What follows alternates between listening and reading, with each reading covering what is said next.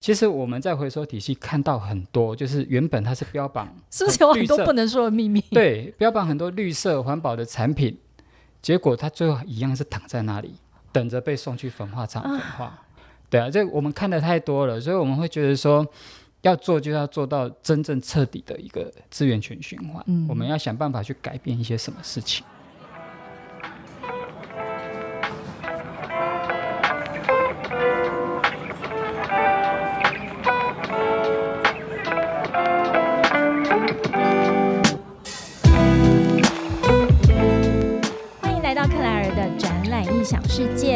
将带你游遍全球第一手的展览以及周边新奇好玩的猎奇故事。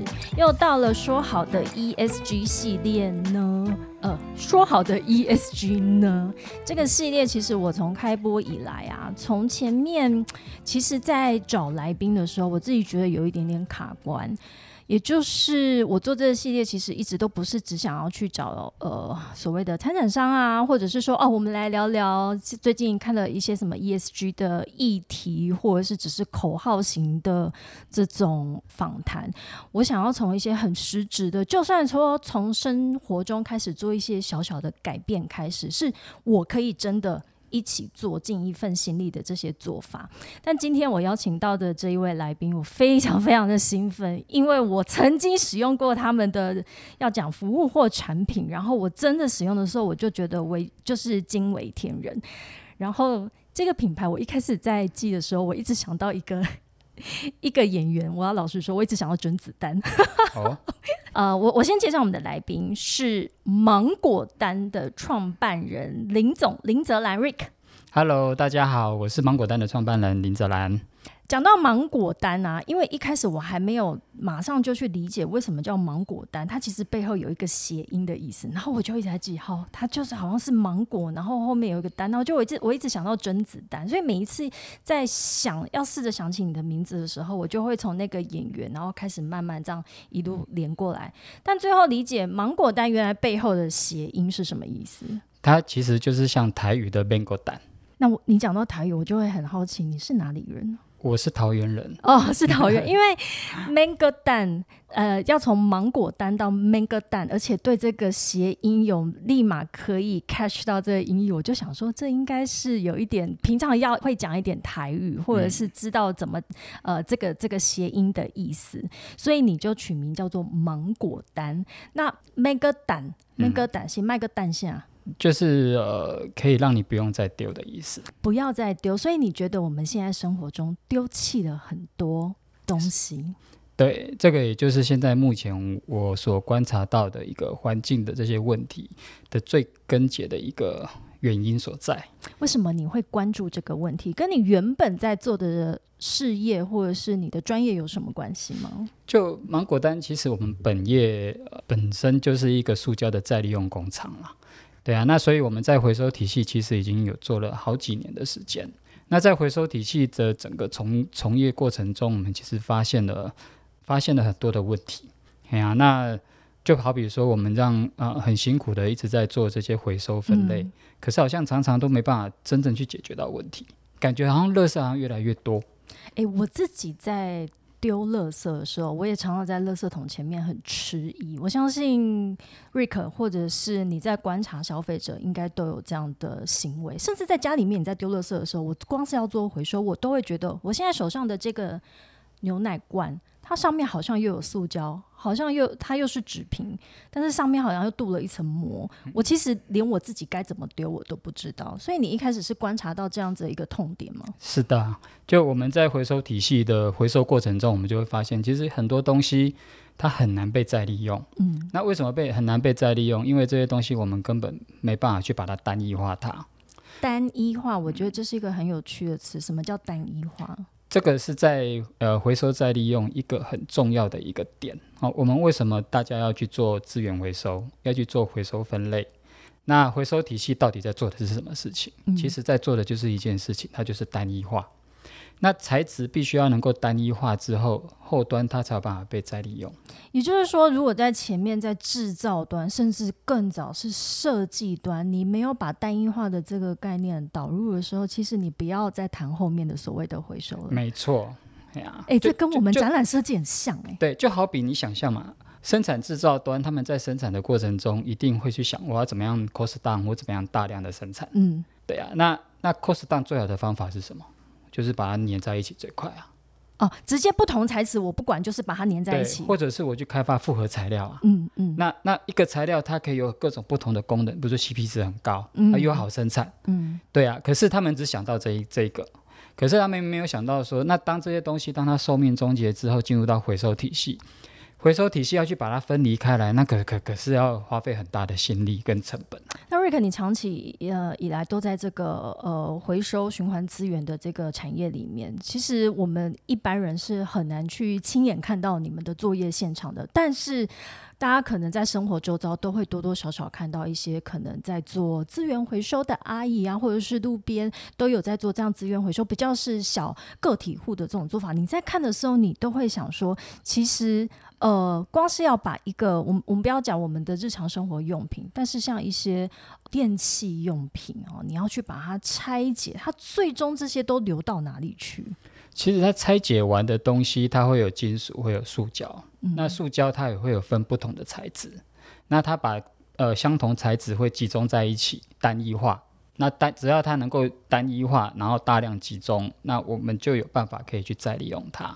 诶，那你之前有做一件我觉得很有意思、很有意思的事情，就是称为自己叫回收法医，然后你做了一个实验，你拆解了一个什么东西，花了多久时间？我们拆解过很多，那其中一个最有印象深刻就是行李箱。行李箱一般就是我们出国拿的那种大行李对箱，对对对。哎呀，那行李箱我们就真的实际的去拆解它。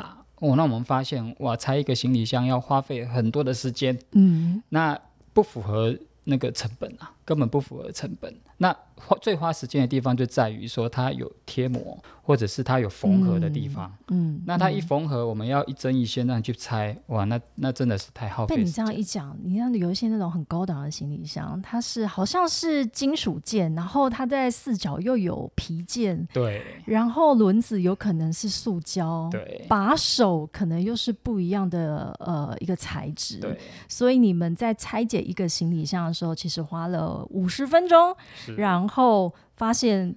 这就回到我们刚刚讲的单一化这件事情，它其实非常的不单一、不单纯。对，它不单纯之外，那我们单一化它之后，它那个可以有经济效益的材料太少了。嗯，有经，就是说，就算拆解完，它可以变成下一个循环，然后让人家觉得呃，它有被回收的价值的部分太少，对，那价值太少，那我们投入的成本去拆解它太多，所以就不符嗯。合经济效益。那在不符合经济效益的情况之下，那这个人这个东西他就没有人想要去再利用它。诶那各位听众，现在我们听到现在，请跟我一起去思考一个问题：如果今天有一个废弃的行李箱，你会怎么处理？天哪，我该怎么处理它？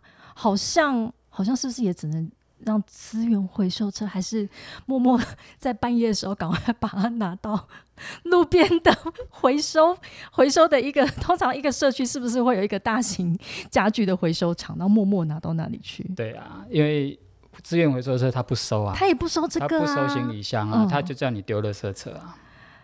诶，那大型像大像大型家具这些类似的，有有资源回收车把它收走之后，它最终的流向到哪里？他们就会到资源回收厂，嗯那到回收厂之后，他们就会去分类嗯哎呀，那同材质的把它分在一起，嗯那分在一起之后，它一个产业就变成单一化了嘛。，OK，那单一化变成，那它就有办法，我们可以进入到更后端的再利用工厂去进行再利用。好啊。那我觉得这刚刚我们前面的这个闲聊，已经比较先知道说芒果丹以及当初 Rick 你想要成立这一个品牌的动机，而且其实这样子跟着，哎，什么时候成立的、啊、芒果单这个品牌？我们是在二零一九年，二零一九年对，立马遇到疫情。那立马遇到疫情啊，对啊，但在这中间，现在疫情整个过了，然后整个的消费市场，那虽然说开始回归到疫情前，你觉得这整个历程，以及你怎么看待你的这个服务的一个演变？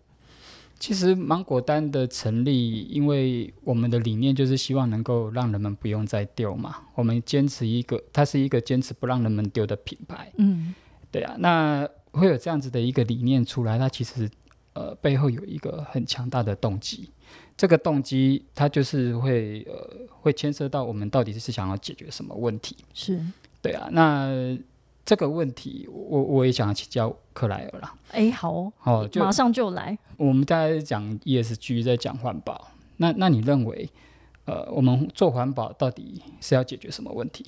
嗯，做环保要解决什么问题？就这么多人，大家都想要做环保，嗯，对，你们清楚知道说，那我们做这些事情，到底我们要解决什么问题吗？哎，克莱尔最擅长的就是不直接回答这个问题，但是我跟你分享为什么我会想要开始做说好的 ESG 呢？这个系列，因为我自己在展场里面，我相信我们在展场里面都看过策展的时候的那个景象。哦，是，我其实是从我还没进入展览业，还没进来呃公司服务的时候，我就看过那景象，而且我觉得触目惊心。嗯，是啊，我第一次看到触目惊心的那个影像，我到现在都还留在心里面。那所以，我一直在思考一个问题：说会展它到底是一个，因为它是一个三到五天，哈，长一点可能一个礼拜，它到底是一个很有 很有 CP 值很高。所谓的 CP 值很高是哦，因为它在一个很特定的时间里面把这群人聚在一起，好，所以它产生的这些废弃物是不是是是可被接受的？但是眼睁睁血淋淋放在那边的时候，你就觉得 something wrong，我就是觉得很奇怪就对了。那所以，我刚刚有跟跟 Rick 在分享，就是说，我们现在其实一直希望从设计端就导入这件事情，可不可以？我不要去，我知道我现在可能没有能力去理解它被回收之后到哪里去，但我能不能够在前端设计的时候就开始去思考，我可以让它使用二十次、三十次，甚至更久？对，所以我在想的是，是不是不要到后面那一端，我根本眼不见为净的时候，我根本不可控。这是我我我从我自己的工作的立场去看待这件事情。OK，那你刚刚讲的这个，其实它就是牵涉到减少资源，让它不要流到自然界中的机会嘛。哦，OK，对不对对因为它不断的 reuse 之后，它是不是就可以减少它流入到自然界中？对，而且你讲的自然界，其实是因为我们根本就看不到了。展场完之后，叉车一擦完，然后上了那些呃垃圾车之后，我根本不知道。我我觉得我好像鸵鸟，嗯我就是当做我没看到，其实我不知道它到哪里去。所以你讲了一个就是自然界，对，嗯那这是第一个要解决的问题。我们要怎么样减少资源它如何不断的流入到自然界中？嗯那第二个要解决的问题就是我们要如何去减少天然资源的开采跟提炼。嗯哼，我们现在目前眼睛所看到的所有的东西，其实都是从天然资源去开采提炼出来。是对啊，那天然资源是有限的啊，地球有地球的资源是有，地球就只有一个。嗯那你一直不断的去开采、消耗、提炼，那将来地球的有限资源被被没有了，那该怎么办？我们的后代子孙该怎么办？嗯，还有这些天然资源，它在开采以及提炼的过程中，那才是最大碳排放的一个地方。嗯嗯哦，你你可以想象云林的六轻那种石化裂解厂那个多大，嗯那个产生的污染嗯跟碳排有多大？嗯哼，哎呀，啊以及石油或者是这些矿产，它在开采的过程中，那个所耗费的碳排放会有多大？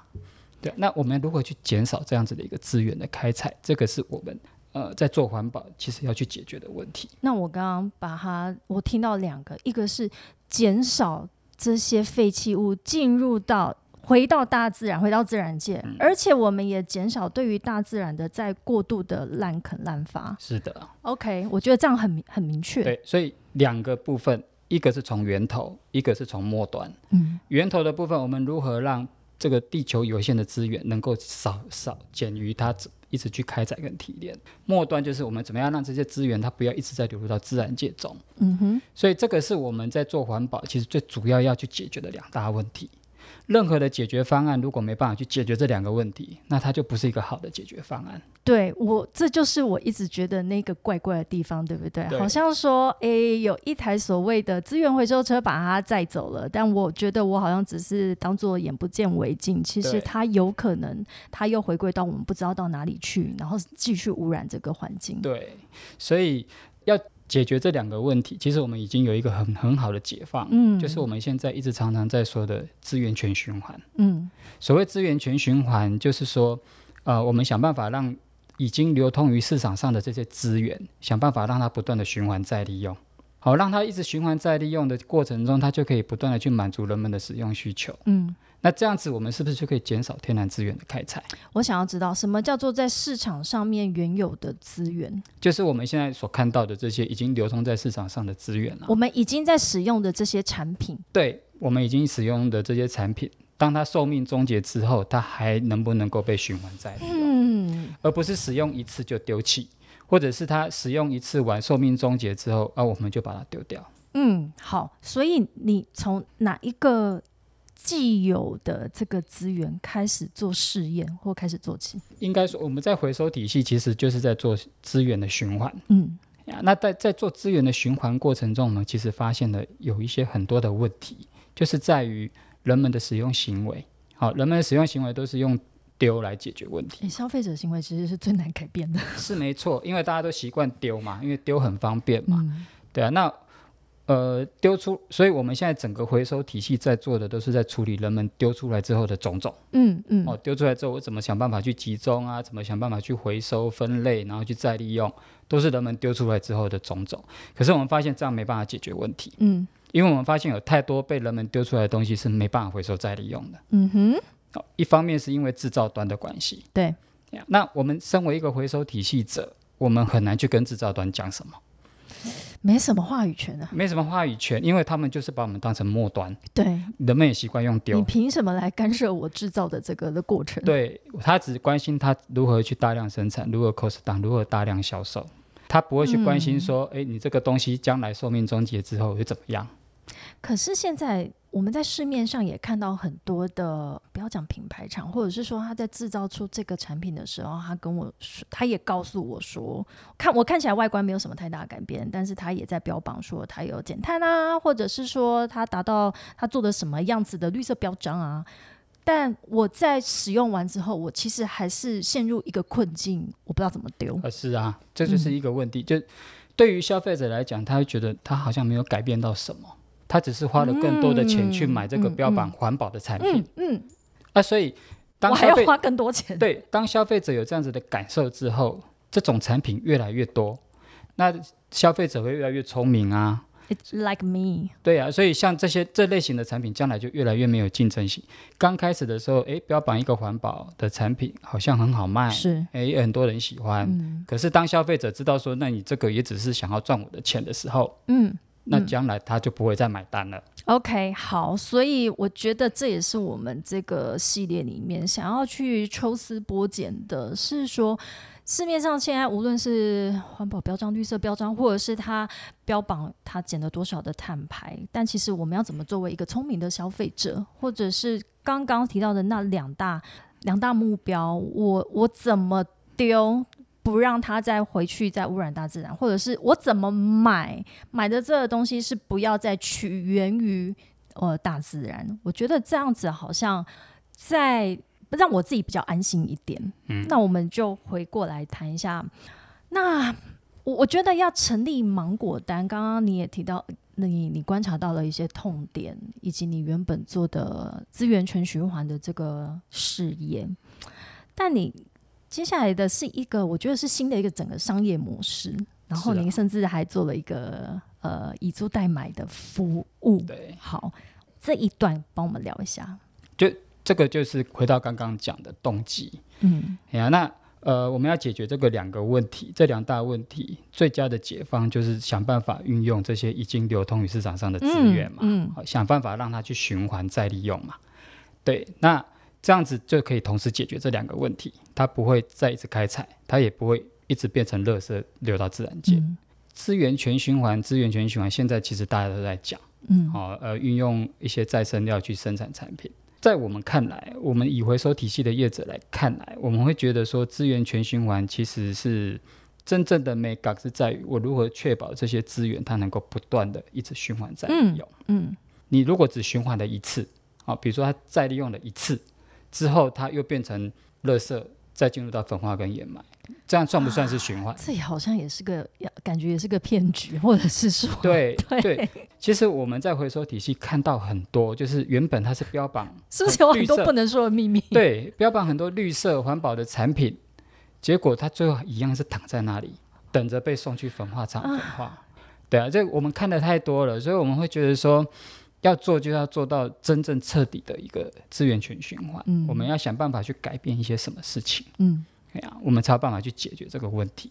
那我们就是看到说要去解决这个问题，我们就是想办法要让人们可以不用再丢，如何去提出一个比丢更方便的一个方法。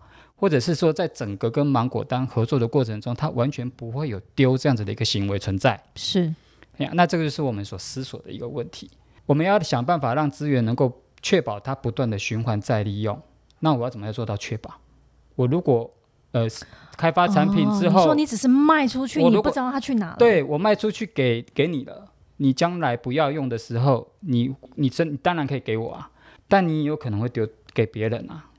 哎、就我不知道怎么处理，我就会丢掉它。对你有可能会丢掉，你有可能给送给别人，你你你也可以，当然也会可以会可以给我，嗯但是我没有办法确保，嗯嗯，我没。办法确保这个产品它它不会流到自然界里嗯面去。嗯对，那我在讲让人们不用再丢，我要做资源全循环，不就是假的吗？嗯哼，那就不够到位，让会让消费者感觉你你不够到位，对啊，所以我们才会用以租代买的一个模式，主动收回以租代买的这样商业模式来运行我们的一个系统。瑞克，我听起来哦，你在建立一个生态系，是，而且是你可以掌控的整个循环的流程。对，就是我们要确保这个资源它不会再有流入到自然界中的机会。但这中间一定有很多问题，你必须要去解决。是啊，嗯，除了接下来你利用这个呃既有的这些资源，然后去再生一些新的，要说是这这些算是什么？我因为因为我自己第一次看到芒果单的东西，而且我自己使用到是在展会里面，嗯，我们用的你们的这个仿木做的这个摊位，然后你还有其他的这种呃像猫猫猫跳台，猫跳台，或者是在家里的一些展柜啊，对哈，这些这些算是你制造出来的产品。可是你刚刚在讲的这个以租代买的这个流程里面，其实里面还牵涉到非常多的人啊、物流啊、仓储啊、维修啊，嗯，是啊，这个是需要就是靠这几年的练兵，把它整个呃标准化、是模组化。是嗯。那呃，首先就是我们芒果蛋的产品一定都是用百分百的再生塑胶下去做的，再生塑胶。就是再生料啦，再生资源啦，嗯哦，因为它有金属也有塑胶。哦，OK，那不管是金属或塑胶，我们都是运用百分百的再生资源。那一方面，这样用这样子的再生资源，它就可以减少天然资源的开采跟提炼。那我们就运用既有已经流通于市场上的资源，我们想办法去再利用它，再去生成一个产品，去满足人们的使用需求。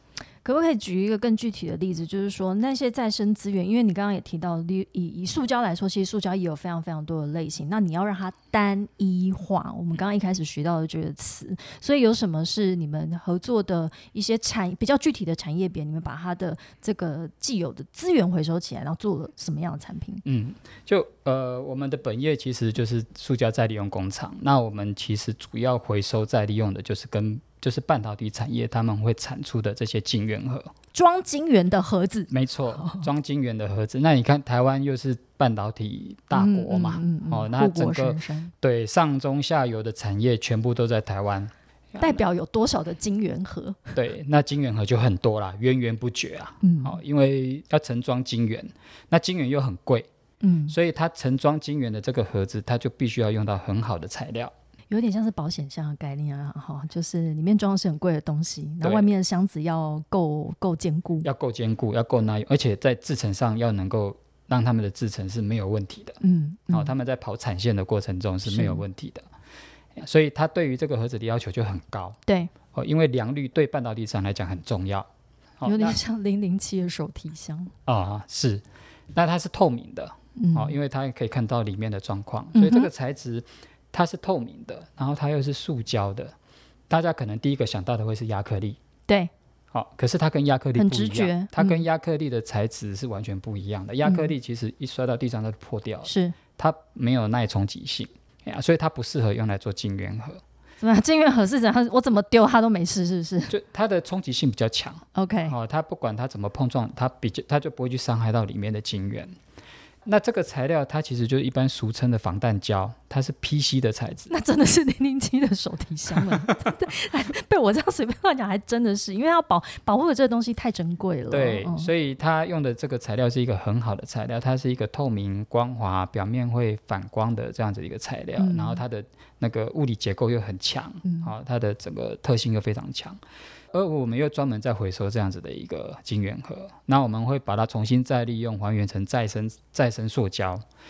原本我们的本业就是回收完的再生塑胶，我们就卖给塑胶厂，嗯嗯，哦，嗯让他们去做成各式各样的产品，OK，特别是汽车产业，哦，哦，因为它这个材料的特性很好，所以嗯它运用在汽车材料的时候，它可以有很多方面的应用。哎呀，所以其实我们用的汽车很多都是用再生料做的。防弹吃了。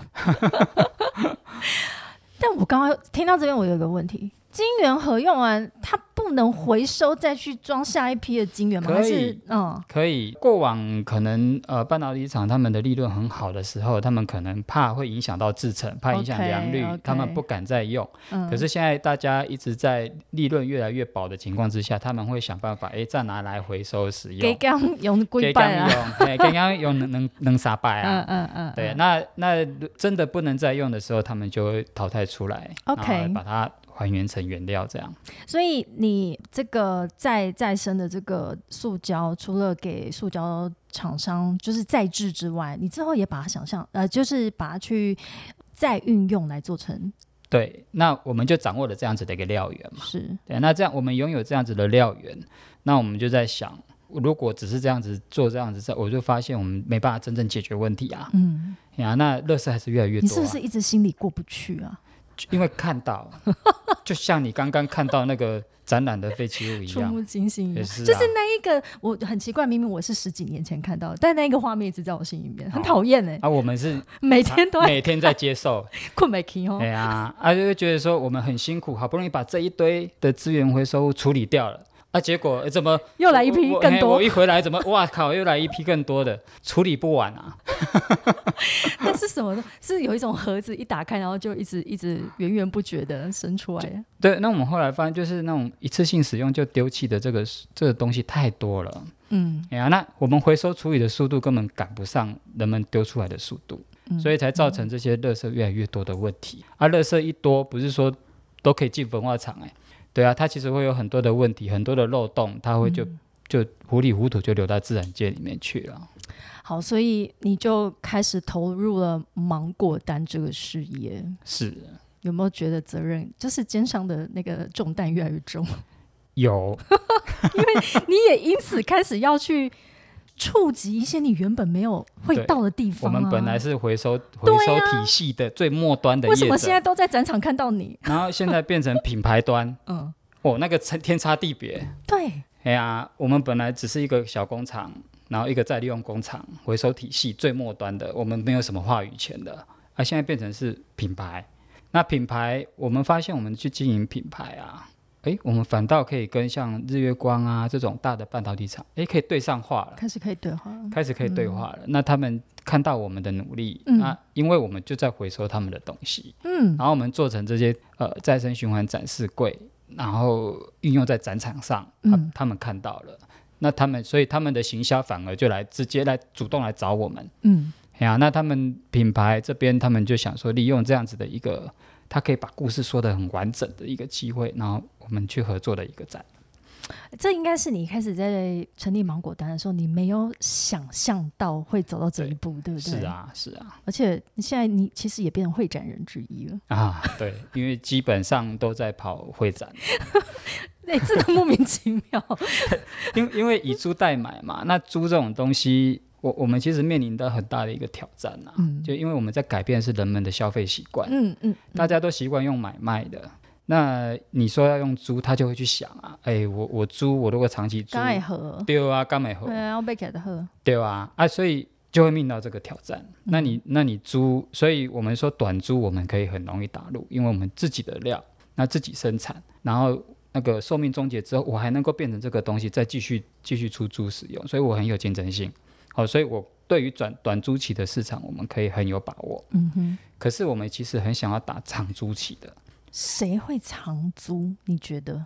我们其实现在一直在思索很多问题了，我们如何让消费者可以长租啊？嗯那一定要很便宜嘛，因为他一定会去算啊，嗯他一定会去算说，诶，我租三年、租五年，我花的租金跟我去买到底哪个划得来啊？哎呀，那所以我们才会去针对这个需求，我们去设计了我们呃一个很特别的一个租赁的方案。我还是听不太懂在这边长租，例如我现在想象它的场域是什么？是像家里的家具，还是是市集类？我刚刚有想到是夜市我们希望走入家里，家居家，对，因为这是面对消费者。嗯因为我们现在一开始呃要去面对消费者，其实很困难，好、因为要去改变这个消费的行为，嗯嗯，所以我们从 B to B 开始先做。是比如说我们展览会场是对 B，嗯嗯对啊，那如何对到 C？我们一直在思索这个问题，，to B 跟 to C 之间的转换，其实不是那不是那个思维是完全不一样的，完全不一样的。对，对啊，那我们一开始其实芒果单刚成立的时候，我们是想要面对 C，因为我们想要跟他推广不用再丢这样子的理念，嗯嗯。让他实际在跟芒果单合作的过程中，他真的完全丢不到一个东西。嗯哼，我想想丢也不能丢、哦，想丢也不能丢。因为你是跟我租的，对对。对，让让这样子去改变人们的一个习惯啊。除嗯了消费行为的改变之外，它包括连丢的这个样子的行为也去做一个改变。嗯，对啊，可是我们发现消费者其实他就会去算啊，他会去算它的划算性啊。对，呀，所以我们才会去设计一些比较特别的租约，但是还是很难跨入。很难，因为大家就想要拥有它，呃对，这个跟华人是买房的那个观念一样，我我我租了，我不如把它买断，对，可是其实呃，买断我们会去跟他分析啦。其实很多消费者他没有去想到这些问题，对，这需求是会改变的、啊。嗯，呀，你现在的需求不代表你两三年后这个需求还在啊，哦，OK，对不对？那当这个需求不在的时候，你是不是要重复购买是啊？那重复购买的成本你有没有算进去？对不对？的确，哎呀，那很多朋友都是呃家里装潢哦，以现在目前的需求去做装潢，哎，结果两三年后可能长辈有长辈或者是有小孩之后，嗯，里面的需求跟以前两三年前小孩，，对，那需求跟两三年前已经不一样了。可是我的装潢已经已经装潢下去了，啊，一个人无法回头哎，呀，啊，不然就是打掉全部重新装潢，来一次，啊，不然就是重新再买一个新的。嗯，OK，这样我就对于长租的这个概念比较呃可以理解了。那我们自己现在在展览里面是常常看到芒果丹的身影啊，哈，而且自己很喜欢，就是我的我们前面在分享的那个，我今年九月参加会展人才博览会，那在每一个摊位呢，就是使用你们这个模组化的仿木的这个材质，我那时候。在现场硬敲，这样子哦，在看它的材质，就它真的很像木头，怎么办到的？它很像木头，可是它却是百分百的塑胶。怎么办到，所以我们 因为你知道我们展场里面的木作就是最被大家诟病的。对啊，那这个也是我们第一个想要去改变的的一个地方，就是我们想要去改变怎么样让这些一次性使用的装潢废弃物，嗯能够让它可以不用再丢。嗯对啊，所以我们第一个产品就是再生循环展示柜。那之后我们又推出了所谓的一个再生循环的这样子的一个活动摊架。啊，那这个活动摊架，我们就把它做成运用我们的这个金元和的再生资源，嗯我们把它做成很像木头的这样子的一个材质，一个完感觉。你你不要讲，每个人都以为它就是木头。对啊，那其实它是塑胶，那它又不是添加木粉的塑胶、哦。嗯一般有我们一般市面上我会听到一种塑木，对，那这种塑木它其实是塑胶去加木粉啊，哦，它不是全部塑胶，它不是全它不是单一材质，所以就不是单一，所以它就没办法回收再利用。OK。所以那种塑木的产品，当它不堪使用之后，它只能当垃圾了。就是只能让它回到大自然。对，入进入焚化跟掩埋啊。OK 那那那我们的产品它是一个百分百的塑胶。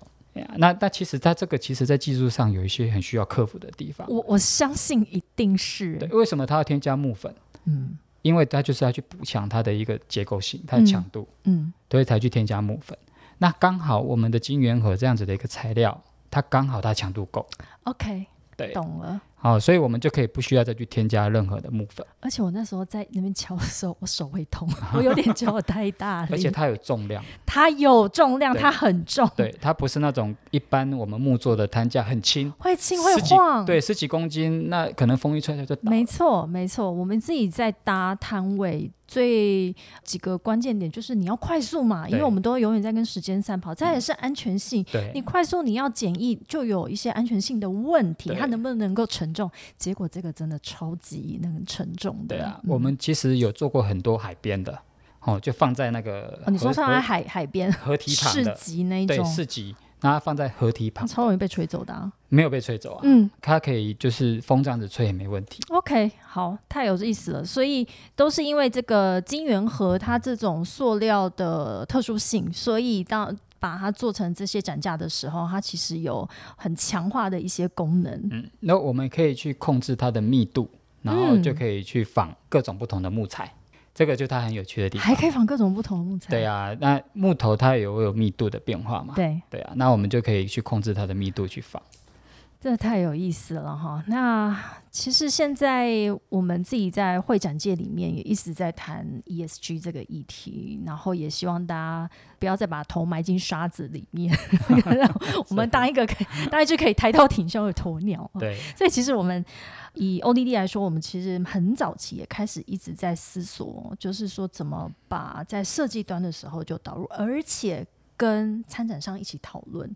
我相信你不是只有今年参加完一次展展览，明年就不参加了，因为这些尤尤其是 To B 的展览啊、嗯他们都是要要长期跟客户这个维持关系的，嗯。所以能不能够跟消费者一起一起讨论，然后在很前端的时候就把这个概念植入，所以我很能够理解你刚刚讲的，消费者行为是最难改变的。对，所以我们要让它是自然而然的，它不要刻意去改变。嗯所以我们一直在思索，所以我们我们的下一个产品，呃，网购循环箱这个产品，其实就是想要让消费者自然而然的，哦，他在整个网购的过程中，诶，他他会感觉，诶，他不用去丢到任何一个网购包装跟。突然都很不好意思承认，我今天回家要去收一个包裹。然后每次收完包裹之后，就是那一个纸箱，然后我上面我还会很贴心的把贴纸跟胶带给撕掉。我希望就是让它变成完整的纸箱进入回收厂。为什么你要开始做网购循环箱？我觉得我我们大家现在每天都在收包裹哈，或者是回进去回到大楼那个管理室那边就被包裹山给遮住。但是网络网购这个循环箱一旦问世之后，它应该也有很多后面的一些物流的流程需要配合。是，所以我们会希望说，在网购循环箱这个产品推出之后呢，是在网购生态系中的每一个角色，大家是都能够有一些些改变。嗯，哎呀，那为什么网购循环箱、网购循环包装才很难能够做得起来？现在全世界好像没有人有做得起来。为什么难？因为纸箱太便宜了，太便宜，然后再加上一个大家都认为丢很方便，丢很正常，嗯。那不要了我就丢，反正丢就好了。那制造端也也是一样啊，反正你不要就丢就好了，反正有人会收就好了嘛。嗯嗯，大家都是这个想法，是。所以才造成这种一次性使用就丢弃的这种东西越来越多。对啊，那我们现在这个网购循环箱的一个、呃，希望在网购生态系中，大家都有一点点改变，其中包括消费者，我们会希望消费者啊，呃，他能够养成一个习惯，就是养成自备环保袋的习惯。嗯嗯啊，比如说我今天在一个电商某电商购物完，那我选择循环箱出货，是然后我是到超商取货。嗯 OK，那这时候我我就必须要养成自备环保袋的习惯。我去超商取货的时候，我就直接取货不取箱，OK，现场打开，然后就把货品取走。，对，就放到你的环保袋就带走，循环箱就直接归还超商。诶，我这样好像又把我以前的一些购物行为开始去做拆解，因为当我在买一批东西的时候，里面可能又有各个不同的物件，然后又有各自的塑胶包装，然后为了它又不是这么符合这一个箱子的大小的时候，它里面又会塞了很多的这个缓冲材，酷啊！我差点要讲酷炫，好好老人的说法，我的天哪！对对，缓冲材，缓冲材，所以缓冲材又是另外的另外一种废弃物，它有时候是保丽龙，有时候是塑胶那种空气空气包装，对，嗯特别嗯是缓冲材啊，蓬很蓬松、很蓬。松。嗯、其实你一收到一个包裹，那个缓冲材就把你家的垃圾桶就塞满了。我每次我我，但他也蛮疗愈，我每次在那边戳他，为了要把它打扁。对，但是现在我们我们什么时候可以开始使用到？还是现在已经可以开始使用到网购循环？现在还没有还没有正式上市。嗯，啊，我们现在是目前产品已经开发完成。那这个产品也很独特，它现在是目前全球独一无二的一个可以三个方向伸缩的箱体。三个方向伸缩相对，你意思是说，因为我们的这个纸材，因为因为产品的尺寸的关系，所以它可能会有长形的，有正方形，对，这样是是这样子，它去伸缩，对，去符合它，对，就是说它是一个规格化的一个循环箱，嗯，哦，可是当电商在使用的时候，它是可以把它伸缩拉开来使用。它如果说对于产品，呃，它可能有不同大小，那它可以有不同尺寸的使用。所以我们一个箱体其实可以。去取代两百多种不同大小纸箱的尺寸，一个箱子可以变出两百多种尺寸。是的，因为它可以 是变形金刚啊。对，它可以三个方向伸缩嘛。嗯，哎，我好想看看本人哦。一个尺，因为现在像各个全球的各大电商。平台他们其实现在都在解决这个纸材的纸箱的这个问题，而且我也常常真的都收到很多的包裹，就是他给我过大的箱子，那我就在想，我我那时候收到的时候，我其实很困惑，我想说为什么为什么大这么多？它是不是这种尺寸的它已经没有了？所以它便宜形式赶快可以装就先装，没错，它就是这样，所以就会产生常常会有大箱小装的问题出现。所以这个网购循环箱它是。因为它有三个方面向的伸缩，所以可以有两百多种尺寸，我真的很难想象，很想现场看看。因为你看嘛，循环它是要循环嘛，循环箱顾名思义就是要循环，嗯，它要出去又要再回来，嗯，那你如果说一个尺寸就一个一个箱子的话，那它那么多尺寸的箱子出去没有要回来那还好，如果要再回来那么多尺寸的箱子，它怎么管理？的的确。对，所以如果要做循环包装，我们第一个想到的必须要把这个箱体要规格化。嗯哼，呀，那那让超商在回来的时候，它好好堆叠，好回来，没错。它那我们在给超商的时候也好堆叠，好好送去。哇，所以你真的是一直给自己找事情做。呃 呃，这因为理念啊，我们真的想要去解决这个环境的问题。我真的有感受到，他一定是现场每天 看到那些，他真的过不去。那你们开始。你你说开始经营，然后创立自己的品牌之后，你一直给自己出功课，你就是开始去做一些，我我想应该是你想要跟土 C 端的消费者对话是吗？你也开始去申请服务的碳标签，或者是号召你的所有的品牌的消费者一起来计算大家的碳排放量。对。这这是在我们的再生循环展示柜这个产品上，我们把它模组化，变成一格一格。嗯，对啊，那我们就有办法去计算它每一个租用的时候的这个服务碳标签，就是它租用每租用一个，它会耗费多少碳排放。那我们这个就是用很严谨的方式去计算出来，而且去取得环保署的这个表彰。这很难取得，非常难。我们花费了两年的时间才把它申请出来。因为它每一个环节，从制造一直到我们服务，嗯，好服务的整个过程，它每一个环节都要去计算它的碳排。你怎么办到？因为最近有人跟我说，会展的碳足迹，呃，我们要先从很小的部分开始做起，要做到一个摊位减少多少碳排，现阶段做不到。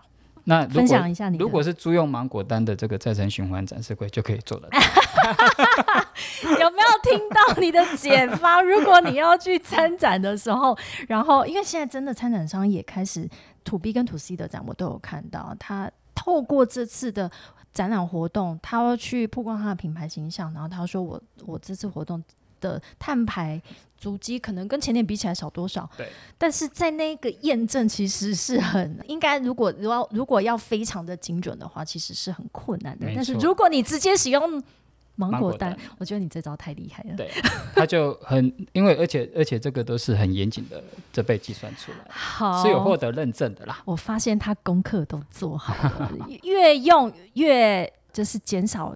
更多的碳排，对，那特别像这些参展商，他们会需要知道有多少碳排，那将来还会会用到碳中和这样子。是的，没有错。好，所以我就是在刚刚大家一开一开始开宗明义，就是说今天芒果蛋来，我觉得我好像看到在会展里面那一些画面，我觉得它真的未来会呃，就是越来越少出现。我也希望它越来越少出现。